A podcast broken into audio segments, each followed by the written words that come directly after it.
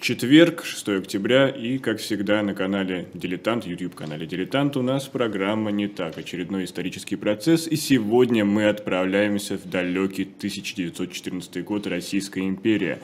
Суд над полицмейстером города Новониколаевска Висманом по обвинению во взятках и иных должностных преступлениях.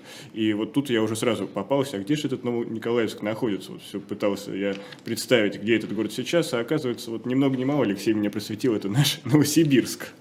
Да, но дело в том, что э, городов с названием Николаевск в свое время появлялось mm-hmm. много. Во времена Николая II города возникали, поэтому Николаевск на Амуре, да, вот эти все, э, значит, именно, кстати говоря, в азиатской части Упомянуть страны. царя-батюшку, да, довольно, довольно много всяких названий, э, значит, эм, ну, вспомним, что первый год своего существования город, который мы знаем как Мурманск, тоже был Романов на Мурмане, да, так что это, в общем, обычное в то время время. Дело, э, Новосибирск, нынешний Новосибирск, это пример, ярчайший пример эм, города, который вырос стремительно, как только там прошла железная дорога стратегического назначения. Потому что вообще это старое, место-то населено было с незапамятных времен, еще во времена Сибирского ханства. Там было некое, значит, вот некий населенный пункт, значит, сибирских татар – Затем там было, э, был построен православный Никольский погост,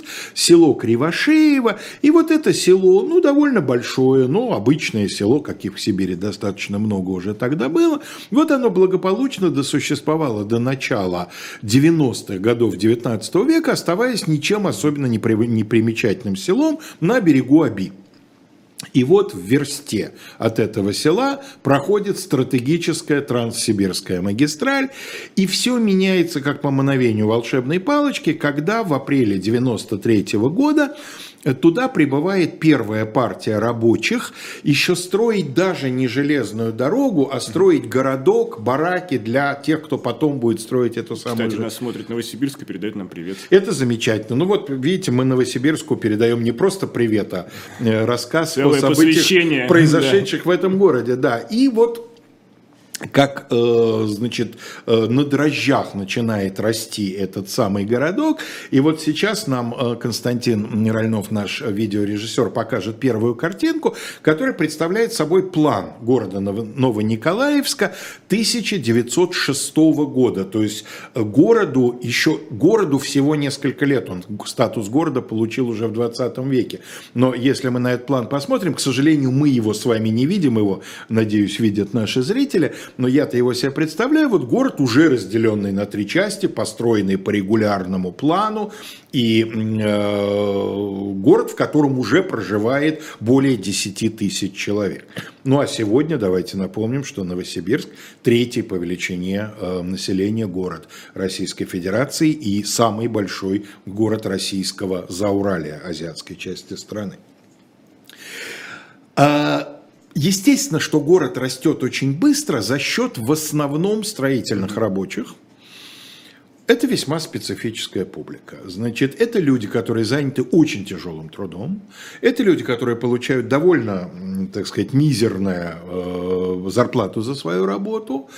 Эм, и э, можно себе представить, что в этой среде, э, естественно, с самого начала складывается довольно непростая, как говорят, криминогенная обстановка. Криминогенная или даже революционная?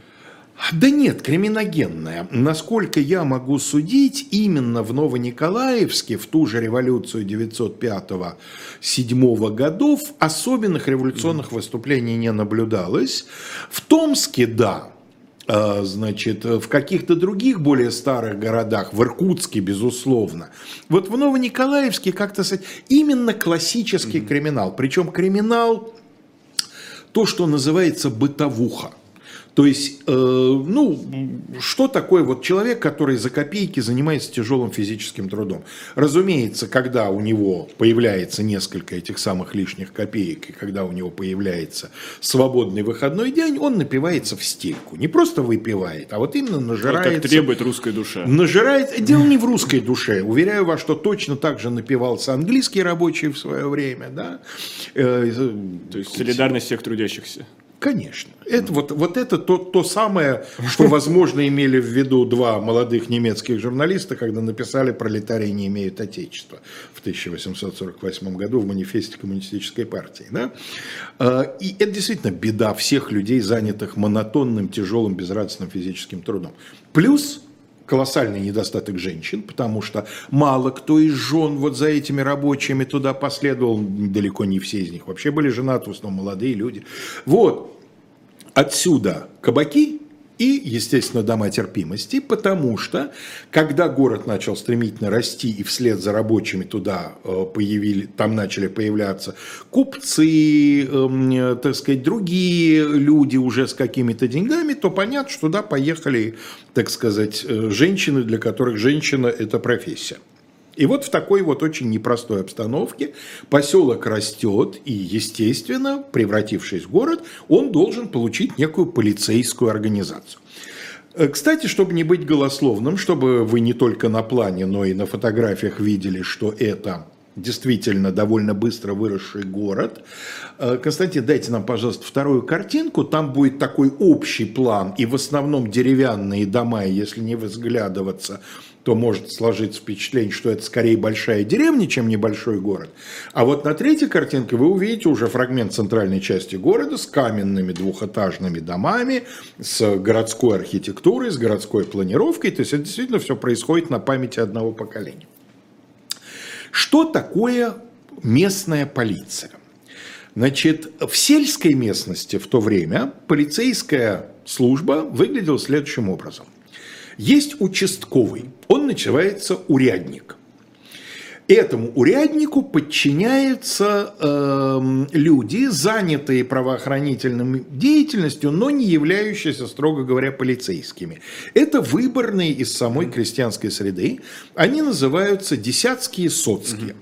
То есть на советский, эм, более нам понятный язык, это участковый и его актив, угу. внештатники и дружинники. Понятно.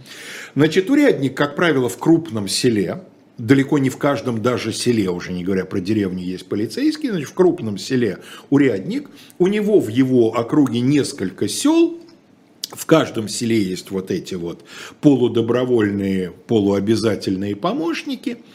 В городе же, если он получил статус города, то в городе уже есть некое полицейское образование.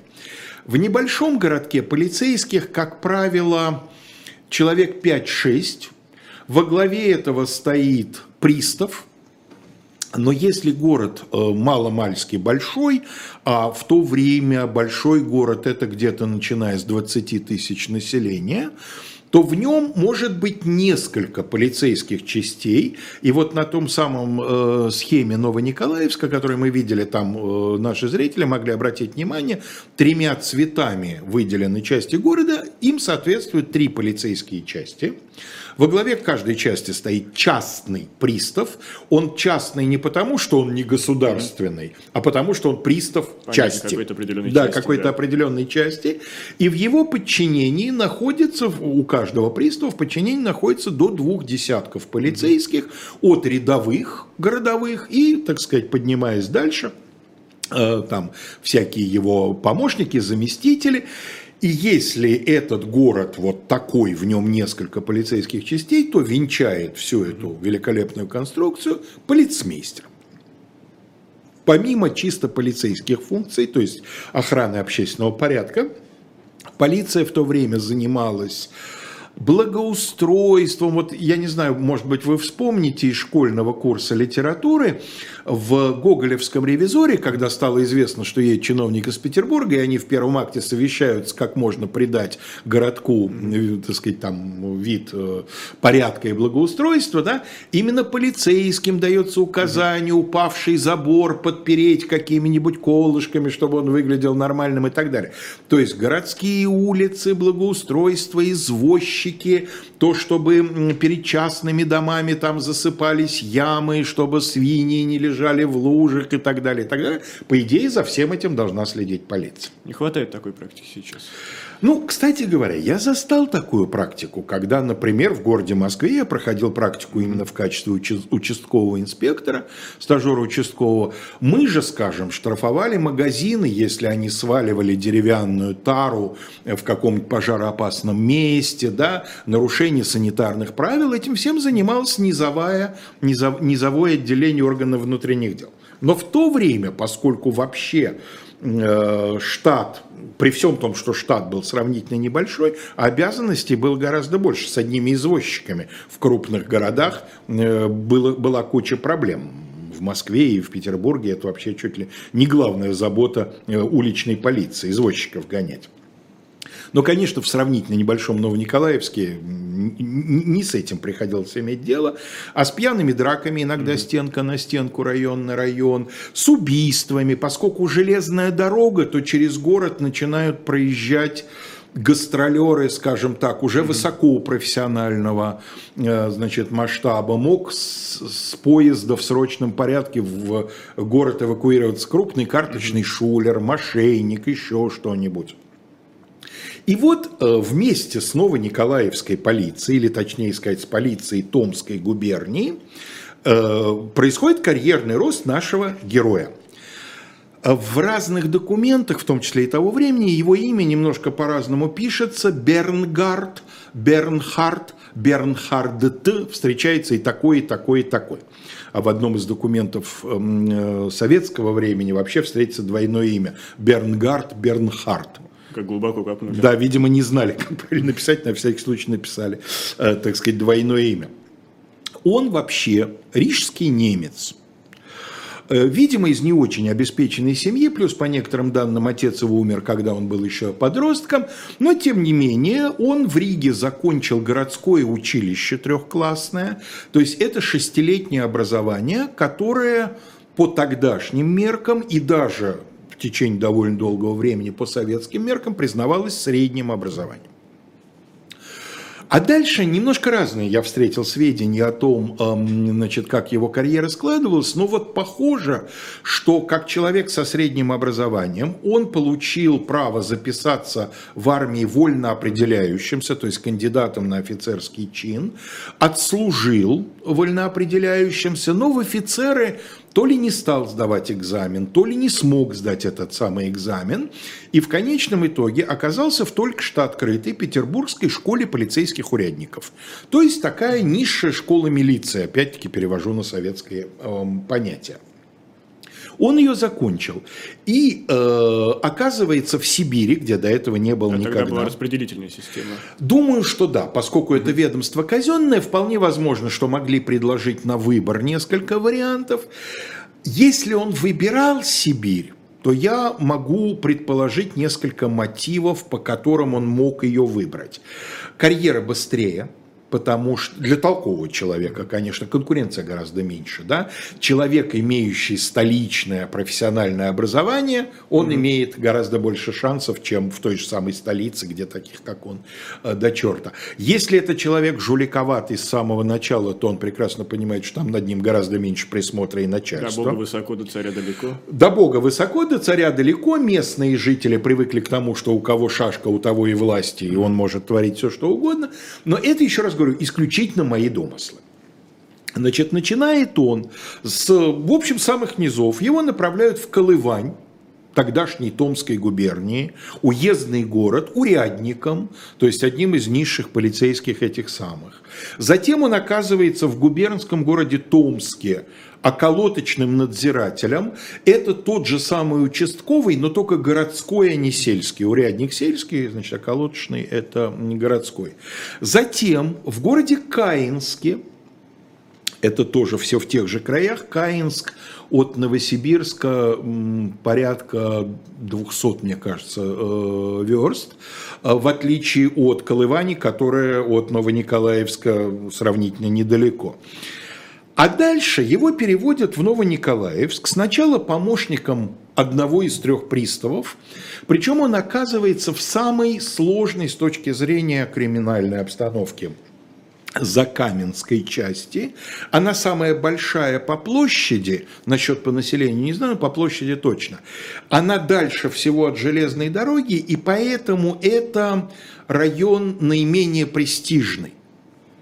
И там, соответственно, самые дешевые кабаки, самые дешевые бардаки, самые частые драки и, и прочая бытовуха и все прочее. И надо сказать, что как полицейский он себя проявляет вообще наилучшим образом. В его послужном списке, например, в Колывании э, на пожаре, а пожар это тоже, естественно, полиции, пожарные команды подчинялись полицейскому начальству, а не своему отдельному – во время пожара он из горящего дома спас детей и отдельно прописано в, так сказать, личном деле и святые иконы вынес. Да? А, при том, что он сам, скорее всего, лютеранин, я думаю, рижский немец.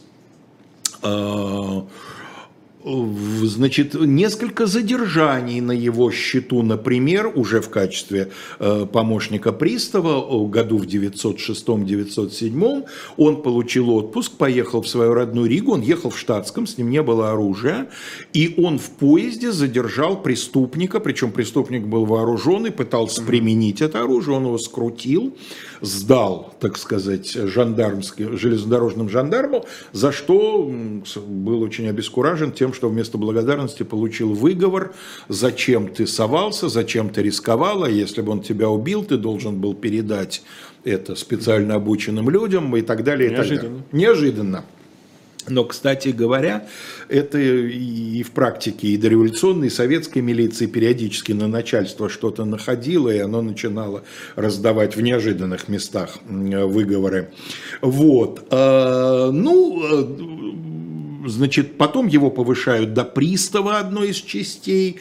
Там он вообще отличается тем, что задерживает преступника, находившегося современным языком во всеимперском розыске, человека, за плечами которого уже было несколько мокрых дел, а, то есть по понятиям преступного мира отморозок, махру, макрушник – при задержании этого человека он проявил личное мужество. Он вместе с двумя рядовыми полицейскими э, ночью его ну, как говорят, охотники спугнул, специально шумнули, рассчитывая на то, что тот выскочит из дома и побежит, а когда он выскочил и побежал, они начали его задерживать. Он убил одного полицейского, и э, две или три пули попали в пристава, но, к счастью, он ранен не был, все три застряли в его одежде, но это потом тоже было отмечено.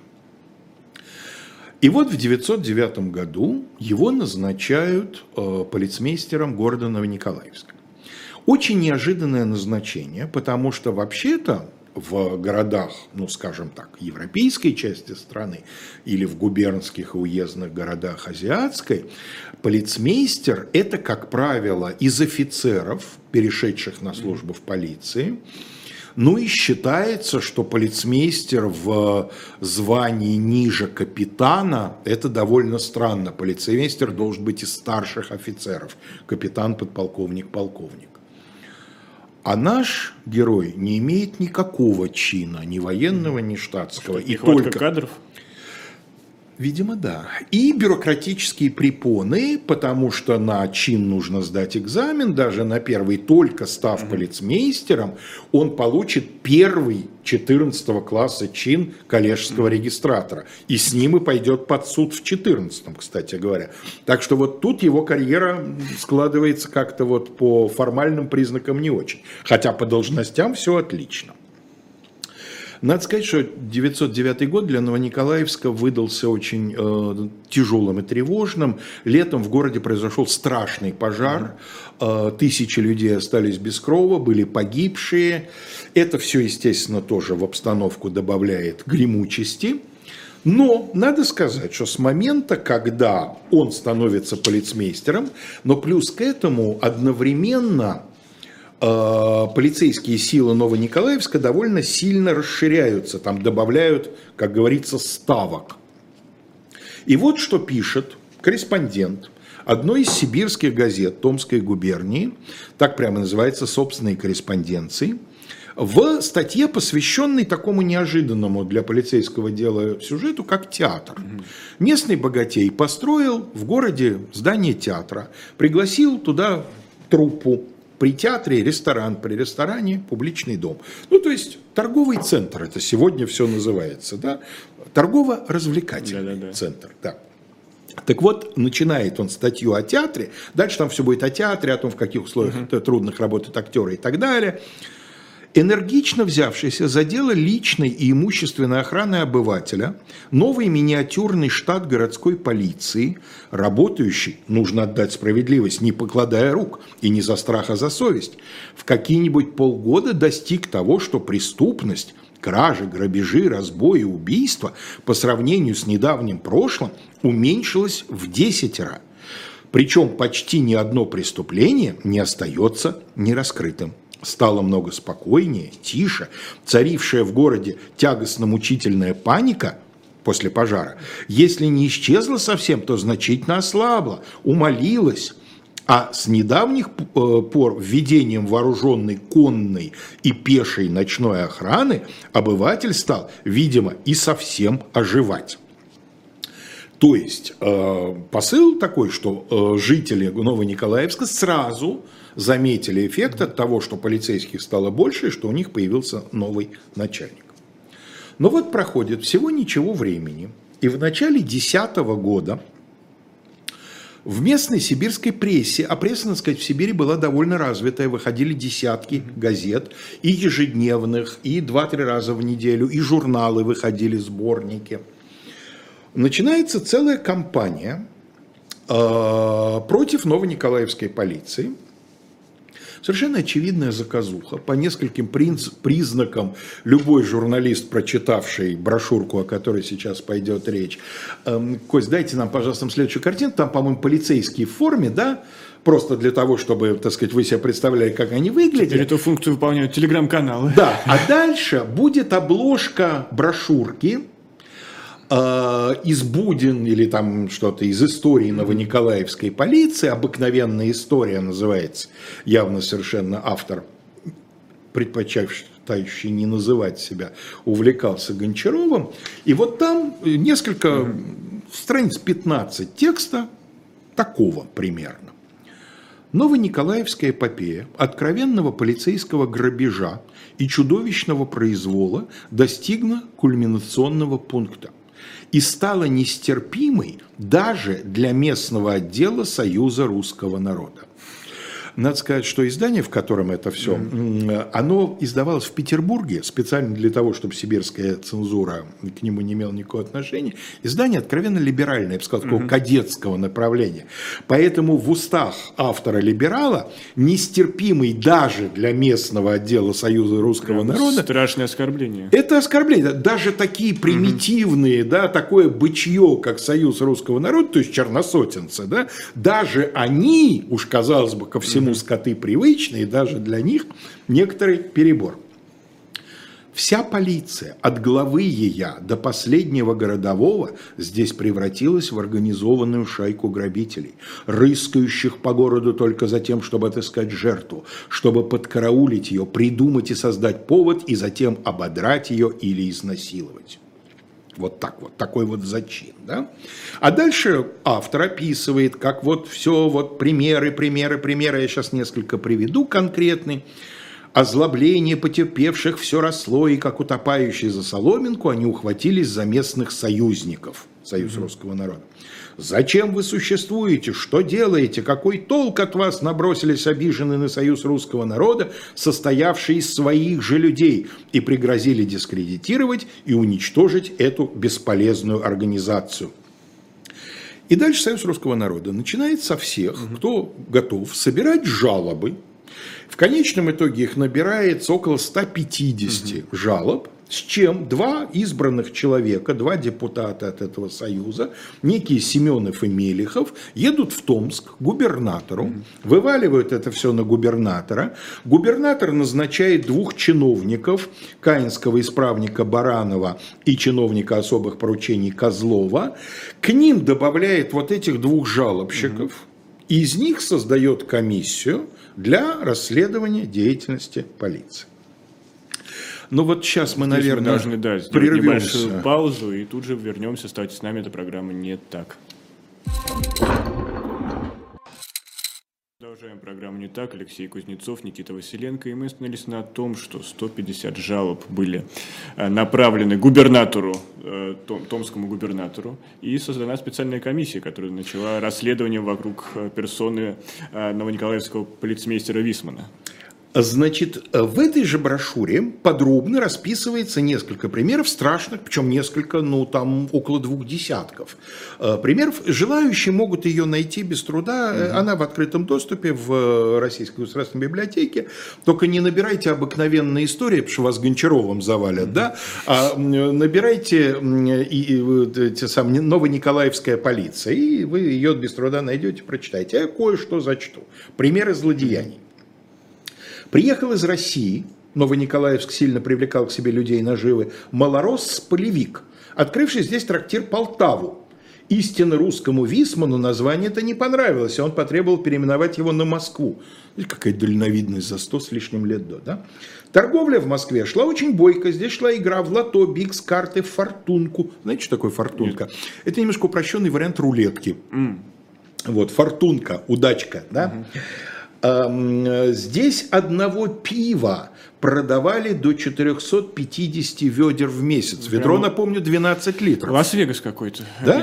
То есть 5 тонн пива в месяц. Для торговой точки неплохо. Но несмотря на такой заработок, полевик разорился.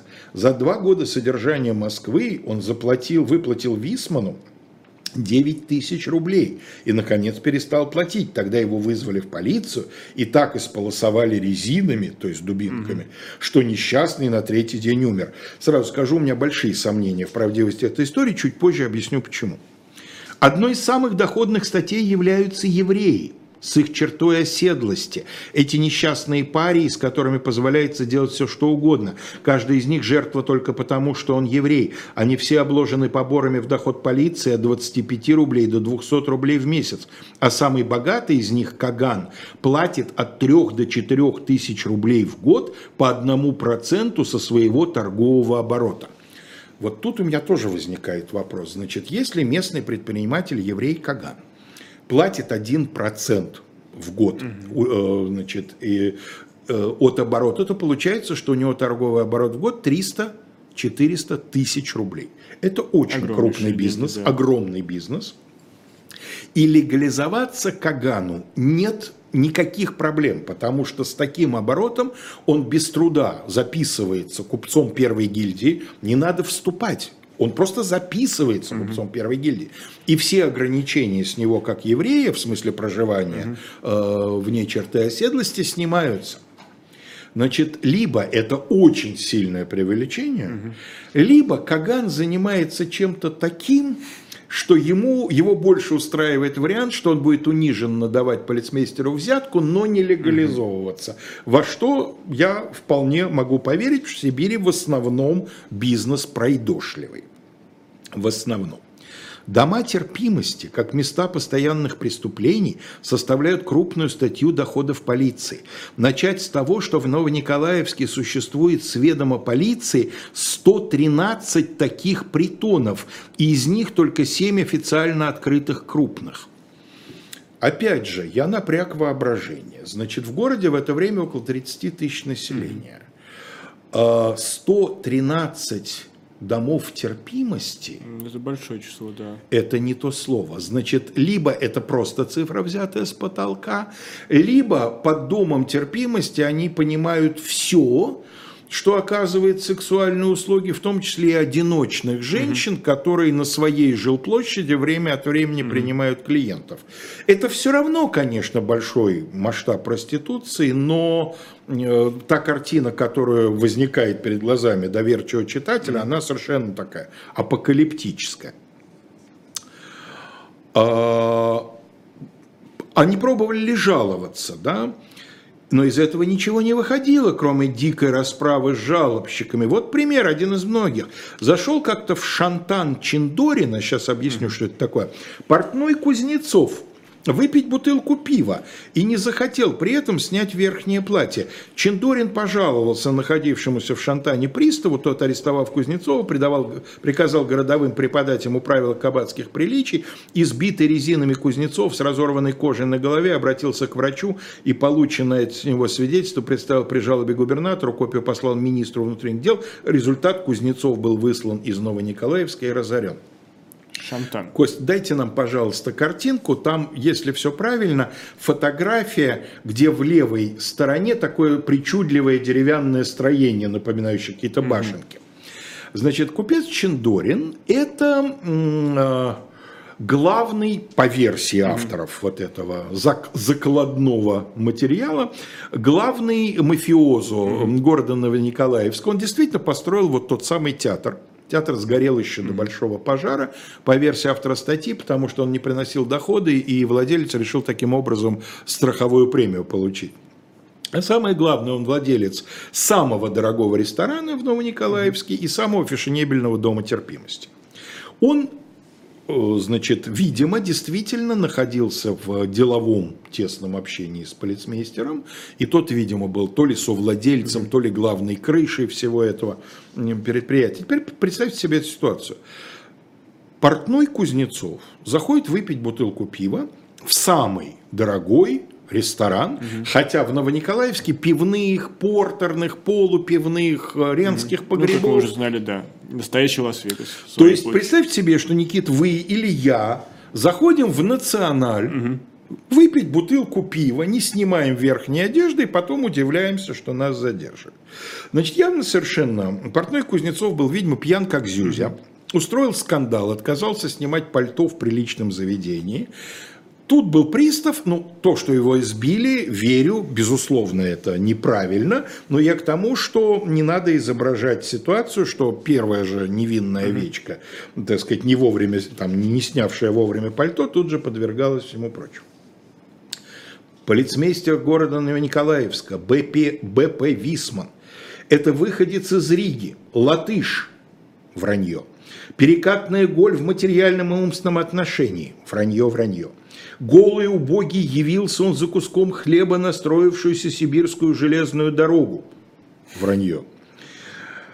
Значит, эту лямку он тянул несколько лет, ходил в опорках и засаленных штанах, затем попадает урядником в колывань, двигается по... Одним словом, я начал заказной материал. Комиссия будет работать до того, как дело будет передано в суд, и вообще следствие будет тянуться 4 года – в 10-м она начнет свою работу, только в 14-м начнет Все это время процесс. Висман продолжал исполнять свои функции полицмейстера? Нет, нет, нет, его отстранили, а, его, э, видимо, уволили из полиции или перевели, что называется, в резерв. Вместе с ним э, на скамье подсудимых окажется еще семь человек, и приставы, и околотошные, и полицейские чиновники то есть, ну, как бы mm-hmm. те, кто вот занимался всякой бухгалтерией и всем прочим. То есть, на самом деле, в Новониколаевской полиции, с учетом того, что mm-hmm. там всего-то в это время уже где-то около 60, но все равно mm-hmm. каждый десятый оказывается на скамье подсудимых, да? Понять, в какой степени вот то, что написано здесь правда, очень трудно. Но вот, например, один из эпизодов, который я встретил, э, наводит меня на мысль, что автор очень вольно обращается с фактами. Вот что он пишет. Характеризуя всю Новониколаевскую полицию как совершенно разложившуюся, он описывает двух неназванных городовых, имена их не приводятся. Двое из них года полтора тому назад – Публикация весной 10 значит, где-то конец 8 это важно. Стоя на посту, поздно вечером напали на шедшего по улице присяжного поверенного Иванова и ограбили его, сняли с него шубу, часы, да еще изувечили его так, что он пролежал месяца четыре. Иванов возбудил дело, и один из этих городовых должен был признаться в ограблении. Его судили и повесили. Этот городовой был в то время правой рукой Висмана, бравый порт-артурец, имел три Георгии, еще одну большую награду. По меньшей мере один элемент здесь полное вранье. Его не могли повесить. В Российской империи в это время за уголовные преступления нет смертной казни. Военно-полевые суды, столыпинские галстуки времен революции не действуют с середины седьмого года, а здесь точно указано, что это не, не, не раньше конца восьмого. И вообще повесить за ограбление и нанесение пусть тяжких, но телесных повреждений, это даже военно-полевые суды не очень практиковали. Значит, явно совершенно э, поклеп рассчитанный на то, что люди не очень понимают вот такие вот детали. Начинается суд, поскольку дело о служебных должностных преступлениях, то рассматривает не суд с присяжными. Такие дела были убраны из э, подвед, подсудности суда присяжных, рассматривает э,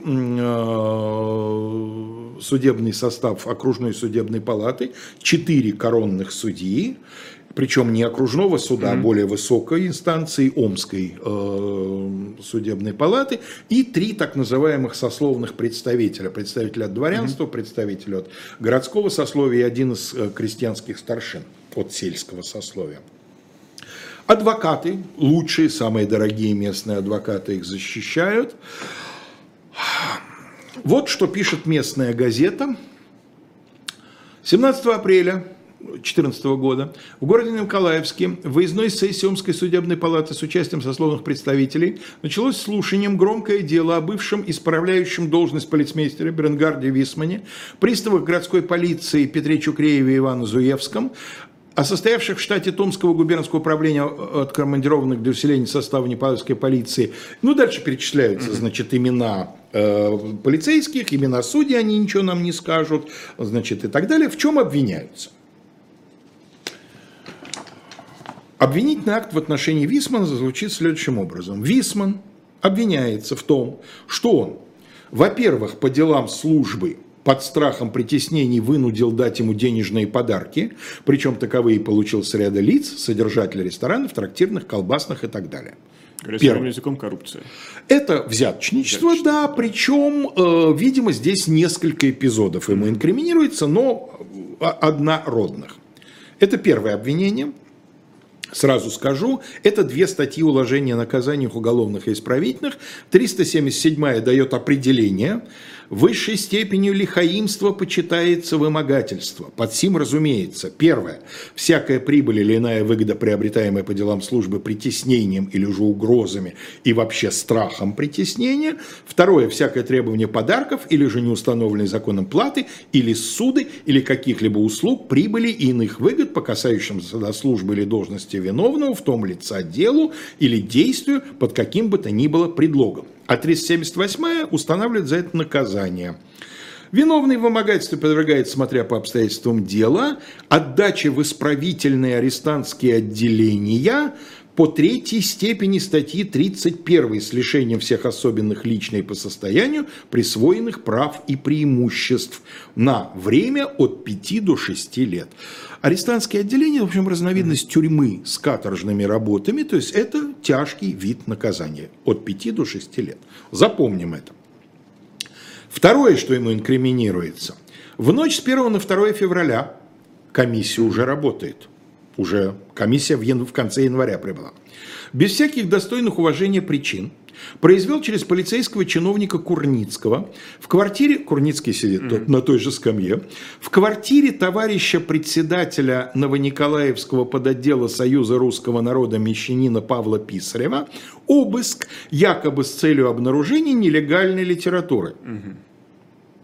Война объявлена. Алягер ком алягер и отобрал по обыску четыре заявления разных лиц, заключающие в себе жалобы на его незаконные по службе действия членов полиции. То есть это превышение должностных полномочий? Полномочий, совершенно угу. верно. Но самое главное, что э, Союз русского народа начал открытую войну, и он, так сказать, начал нанес ответные удар, действия. Да. да, он нанес ответный удар. Видимо, он рассчитывал, что у Писарева хранится большая часть. Угу. Всего четыре, это, конечно, э, минимум миниморум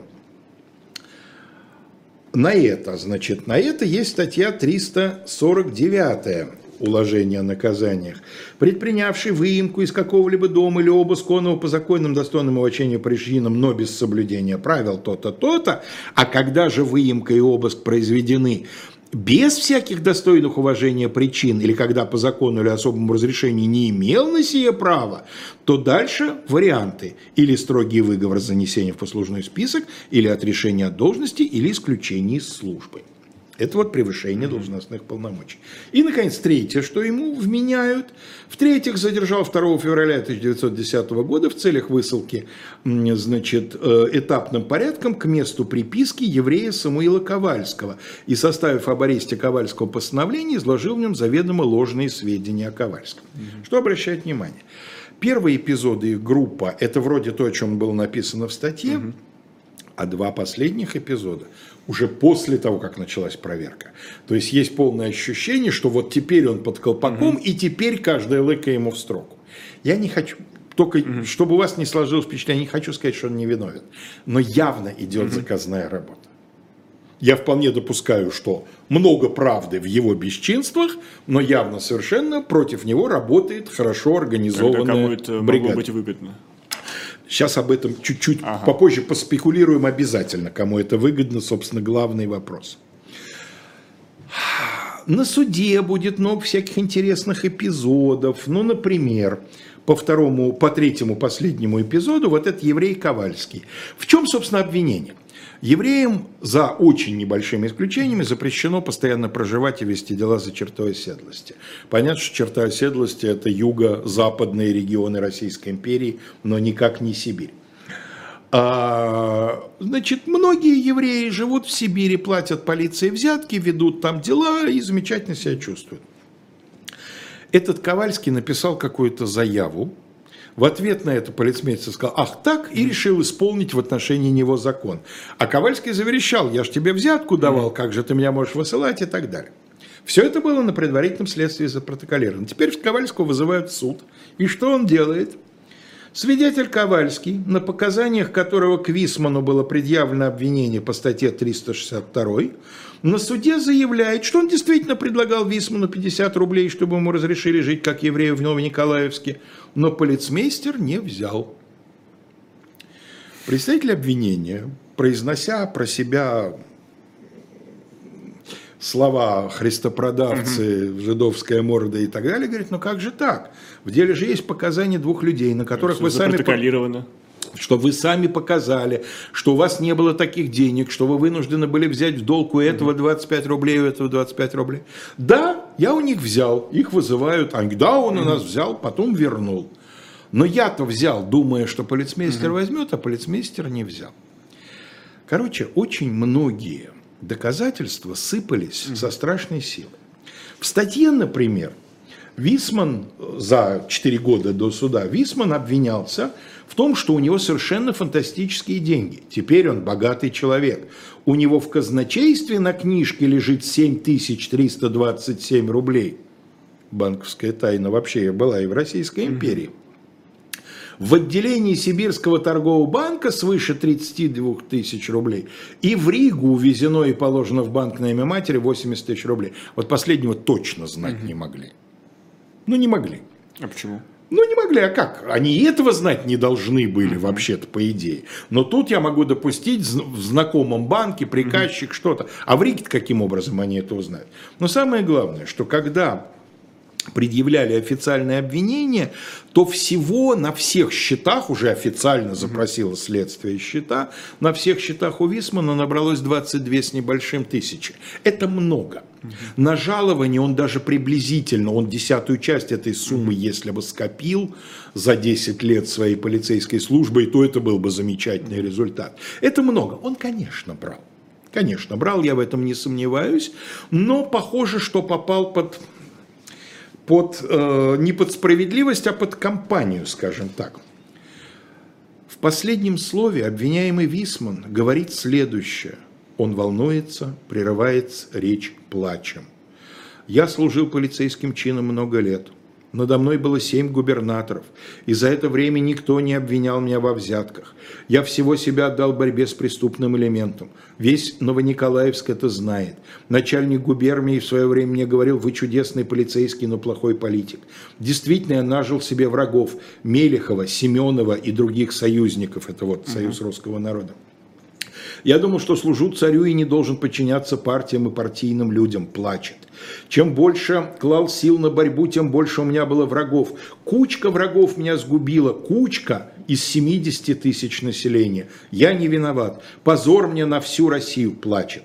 Со мной случилось много несчастья. Пять лет я страдал. У меня украли документы, я остался без средств к существованию. Я обгорел. Имеется в виду, что, видимо, у него сгорел какая-то там недвижимость. Женился и теперь остаюсь на улице. Плачет. Приговор всем э, тем, кто получил обвинительный приговор, из восьми человек, э, шесть человек были сочтены виновными, они все получили одну и ту же мерку – 8 месяцев арестантских работ. Дело в том, что большинство обвинений в суде рассыпались угу. и остались недоказанными. Единственное, что было сочтено доказанным несколько эпизодов коррупции, но их переквалифицировали на более легкую статью. Не лихаимство, а превышение или противозаконное бездействие власти и принятие в дар денег вещей иного ну, прочитаю 373 статья, кто для учинения или допущения чего-либо противного обязанностям службы примет дар деньги, вещи или что иное, сколько бы, впрочем, сумма денег, цена вещей их полученных не была малозначительна, то за сие злоупотребление власти или доверенности начальства приговаривается, смотря по обстоятельствам дела к лишению всех особенных, лично по состоянию присвоенных прав, их преимуществ и к отдаче в исправительные арестантские отделения от 8 месяцев до 1 года и 2 месяцев. Вот они и получили лишение особенных прав и 8 месяцев То есть, Можно сказать, легко отделались. Легко отделались. Кому это нужно? Давайте Значит, да, кому, да, кому это нужно? А, в советское время такой был исследователь Рабинович, который написал очень мощную монографию а, по истории сибирского капитализма. Он, в частности, там рассматривает этот случай тоже. Он считает, что это такая форма первоначального накопления и распределения капитала. Иными словами, основная мысль – Сибирь это место, где действительно законы не очень действуют. Такой дикий запад Российской империи, да, такой фронтир. И вот там местный шериф, Кому-то благоволит, и он ведет бизнес и получает барыши. Кого-то душит, может по заказу убрать конкурентов. И вот похоже, что Висман этим всем занимался, и одна кучка денежных людей через Союз русского народа, используя то, что после революции к Союзу русского народа прислушивались, и он, так сказать, особенно на местах, ну, это Народный фронт Единой России. Не будем ну, пальцем Я все время хотел сказать конечно, это вслух. Ну, конечно, конечно. да, да, да. Конечно, это Народный фронт. Вот. И вот они таким образом полицмейстера взяли и завалили. Очень интересно, э, такая более или менее подробная его биография изложена в статье одного значит, э, новосибирского историка, краеведа Сергея Слугина. Это, пожалуй, самый подробный материал из нынешних современных, который мне о Висмане встретился. Здесь совершенно удивительные вещи, которых не было и быть не могло. Итог незаконной деятельности полицмейстера Висмана подвели 16 апреля 2014 года на выездной сессии Омской судебной палаты. Дата неправильная, но окей. Тогда за накопление 120 тысяч рублей, 22 ему инкриминировали, экс-полицейского определили на 10 лет за каменные стены окружной тюрьмы. 8 месяцев приговор видел. Этот суд потряс обывателей, Вскоре началась Первая мировая война, и бывший унтер-офицер императорской армии предложил тюремному начальству свои услуги в борьбе с кайзеровскими войсками на тайном фронте. Не знаю, откуда он это взял. К моменту начала Первой мировой он действительно угу. в тюрьме должен быть еще, но ему остается там 2-3 месяца. Немцу отказали, Февраль 17 года подкорректировал сроки, отмеренные судом. К февралю 17 года он на свободе давным-давно уже был. Узник вышел на свободу. Через пару месяцев Висман оказался на родине в Риге. Немного отдохнув, он оказался востребован латвийской полицией. Но так было недолго, до середины 20-х годов. Потом, значит, латыши начали вытеснять немцев и так далее. Дальше драматический угу. такой тон. Сентябрьским вечером 40 -го года к одному из домов на окраине Риги подъехал легковой автомобиль, из которого вышли трое. Сержант госбезопасности и двое красноармейцев оперативного полка НКВД пришли за бывшим полицмейстером. Дверь открыл пожилой, но еще крепкий мужчина. ГБшник, войдя в дом, сказал, засиделись в Риге, пора в Сибирь но в Сибирь Висмана не повезли. Он попал в один из лагерей ГУЛАГа в город Кейм. 5 ноября 1940 года его земной путь окончился. Его убили уголовники, считавшие бывшего полицмейстера классово чуждым. Значит, два варианта. Либо э, у э, историка разыгралась угу. фантазия, и он начал просто сочинять, либо, возможно, такая штука, хотя я поискал и поверхностным поиском ничего не нашел. Возможно, в Риге действительно был некий Висман, mm-hmm. возможно, служил э, в, во времена э, национального государства в полиции, возможно, он в сороковом mm-hmm. году э, действительно отправился в Кейм, был убит уголовниками, но это не наш. Mm-hmm. С нашим более или менее его судьба просматривается в книге двух очень авторитетных э, историков Кирмеля и Хандорина, которая называется «Карающий меч адмирала Колчака» и посвящена в том числе устройству колчаковской администрации mm-hmm. на контролируемой территории. Вот они описывают, как устроена правоохранительная система.